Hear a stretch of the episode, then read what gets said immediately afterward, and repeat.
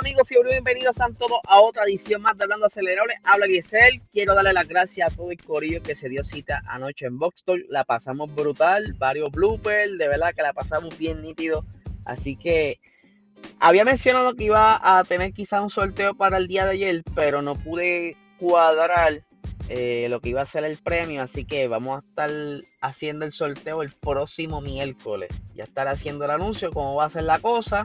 Así que estén pendientes que eso viene.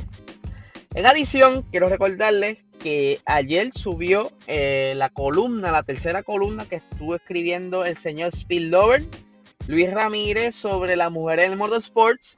Así que dense la vuelta, que de verdad que está bien interesante. Eh, no les voy a decir mucho para que a los que no lo han visto, eh, no darle spoilers. Pero les adelanto que la semana que viene será doble columna ese miércoles. Así que habrán dos chicas que se están hablando en ese miércoles. Así que bien pendiente a esa columna de Mujeres en Motorsports para que se la disfruten. Y vamos a arrancar con unos temitas bien interesantes. Primero, ayer durante Box, estuvimos hablando sobre el circuito de las Américas, donde se estará corriendo en la siguiente carrera de Fórmula 1.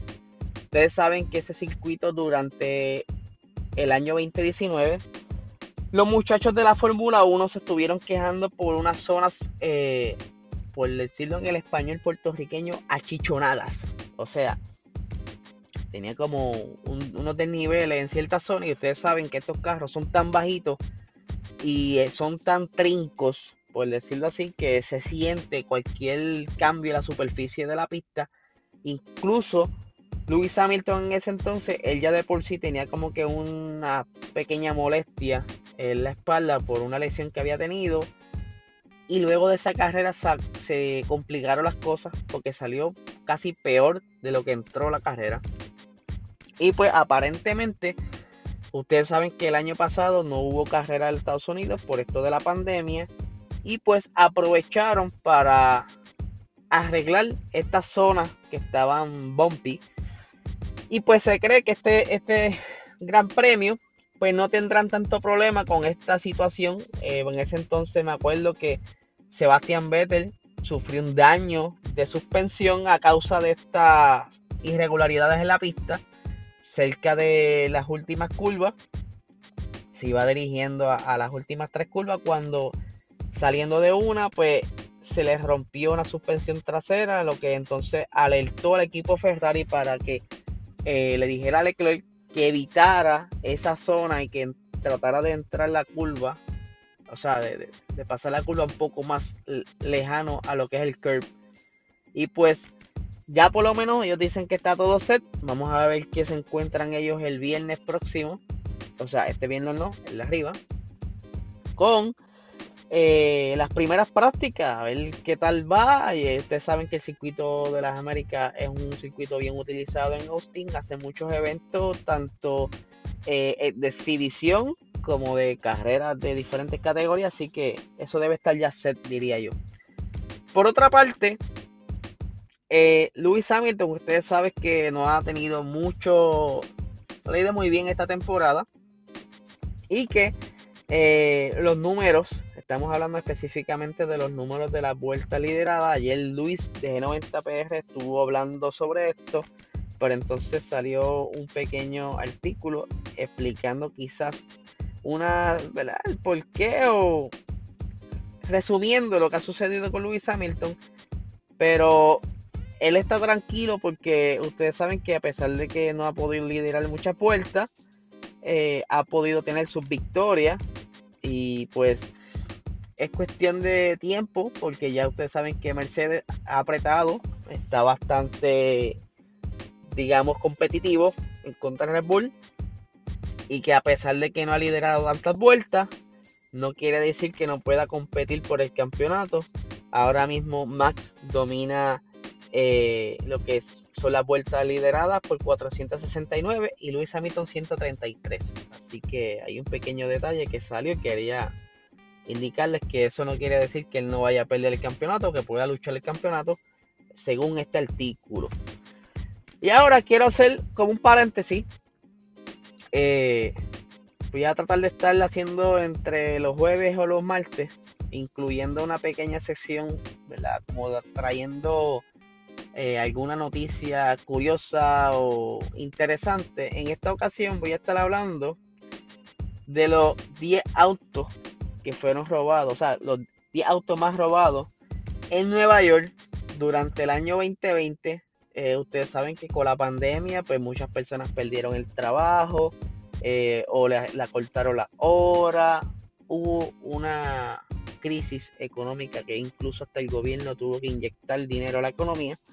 Y pues salió aquí eh, un reportaje bien interesante donde indica que en ese año un auto fue robado cada 36 segundos. O sea que esto es. Está brutal. Que mientras estamos hablando, quizás se estén robando un carro ahora mismo. Si es que continúan los números como van. Entonces, en el listado tengo aquí en la primera posición los Honda Accord, que se robaron unos 770 Honda Accords.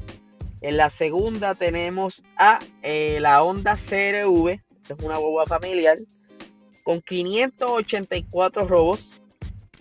Tenemos el Toyota Camry con 561 robos. Honda Civic con 488 robos. Jeep Grand Cherokee la quinta posición con 486 robos. Nissan Altima con 475 robos. En la séptima posición, y este es algo más entendible, esta es la Ford Ecoline E250. Esto es una van. Esta van de trabajo. Pues se robaron 304 van de estas. Eh, en la octava posición, Toyota Corolla con 288 robos. Eh, Ford Ecoline y en eh, esta, ok, esto es otra pico, perdón, otra van, otro modelo de van que es del 2006. y se robaron unas 286 y en la posición número 10 tenemos a la Ford Pickup F-150 con 281 robos.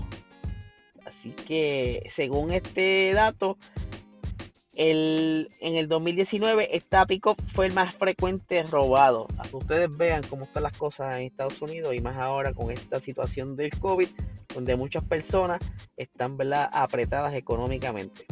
Pero ahora, para cerrar, ¿verdad? El, episodio de hoy. Tengo por aquí una noticia. Ustedes saben que recientemente Sebastián Vettel pues, estuvo como que desahogándose en cuestión a lo que fue eh, lo que son los motores de la Fórmula 1, todo lo que estuvimos hablando sobre los lo, eh, combustibles, etcétera, etcétera. Pero en esta vez, dura, y esto fue durante la misma conferencia de prensa, él estuvo hablando sobre los beneficios económicos si van sobre los valores morales de la Fórmula 1.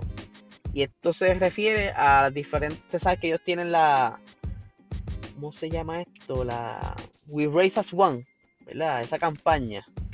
Y pues él tiene unas expresiones bien interesantes sobre esto y dice, eh, creo que el problema es que al final de un deporte, al final es un deporte y eso es lo mismo para un país se rige por personas individuales. Cada persona tiene opiniones y antecedentes individuales, por lo que es difícil, por supuesto. Pero tenemos que encontrar las personas perfectas para gobernar nuestro deporte y luego aplicar el camino correcto en el futuro. Obviamente hay gran interés financiero en seguir adelante, pero creo que hay un, eh, en algún momento debes preguntarte, o las personas que mandan deben preguntarse, ¿hay moral en eso? Y entonces, eh, entonces dice, no hay ciertas cosas o simplemente dice si cualquier gran problema que esté a la vuelta de la esquina, pero por las razones equivocadas. O sea, él dice que, que tienen que pensar más eh, en sus metas en lugar de estar pensando en dinero, simplemente tienen que quizás darle un poquito de, de valor a esto, valor más moral. Entonces estaba hablando, como les dije, sobre lo que son los, la, campaña de We Race as One eh, dice, ok, no sé, dice aquí, no sé cuál es exactamente la mejor manera de comunicarse, no solo con una bandera que se muestra en una pista durante un par de minutos, pero realmente creo que nuestro deporte podría ejercer mucha presión y podría de, ser inmensa ayuda para difundir esa equidad en todo el mundo aún más. Porque al final no creo que no pero al final, perdón, creo que no es correcto juzgar a las personas o aplicar ciertas leyes y diferencias a las personas solo porque amen a un hombre eh, en lugar de una mujer o una mujer en lugar de un hombre. Creo que cualquier forma de separación que está mal, imagina que todos fuéramos iguales, creo que no progresaríamos. Quiero decir, imagina que todos los, los monoplazas fueran iguales a la Fórmula 1, sería aburrido. No solo el mismo color, sino también los mismos aspectos aerodinámicos ahora entrando en, nuestro lenguaje. Sería absolutamente aburrido, nunca avanzaríamos. Pues, este, él dice que, ustedes saben que él estuvo haciendo una protesta en el Gran Premio de Hungría, porque en Hungría pues hay este ciertas leyes que estamos tratando de legislar para, ¿verdad? En contra de la comunidad LGBTQ. Perdón si se me quedó alguna letra, no me la sé toda. Eh, pero, ¿verdad? Él, se puso una camisa que incluso se le olvidó quitarse durante el himno. Yo no sé si fue que lo hizo a propósito o, o genuinamente se lo olvidó. Pero entonces él, tiene un punto sobre, ¿verdad? Que si, no es simplemente arrodillarse y hacer silencio, sino que tienen que llevar el mensaje, el mensaje un poco más allá. Pero obviamente eh, la FIA y la Fórmula 1, por la mayoría de estas personas que están quizás haciendo estos movimientos de leyes, son los que están poniendo el dinero y pues hay un conflicto de interés ahí, no quieren como que meterse con quien le está pagando, pienso yo, no sé. Así que nada gente, este es el episodio de hoy. Eh, les estaré avisando si tenemos Motorsport 101. Entiendo que tenía un compromiso, eh, pero nada, les estaré avisando si cambian alguna, si cambian la reunión y les dejo saber durante el día. Así que estén pendientes de las redes sociales y que tengan un excelente día.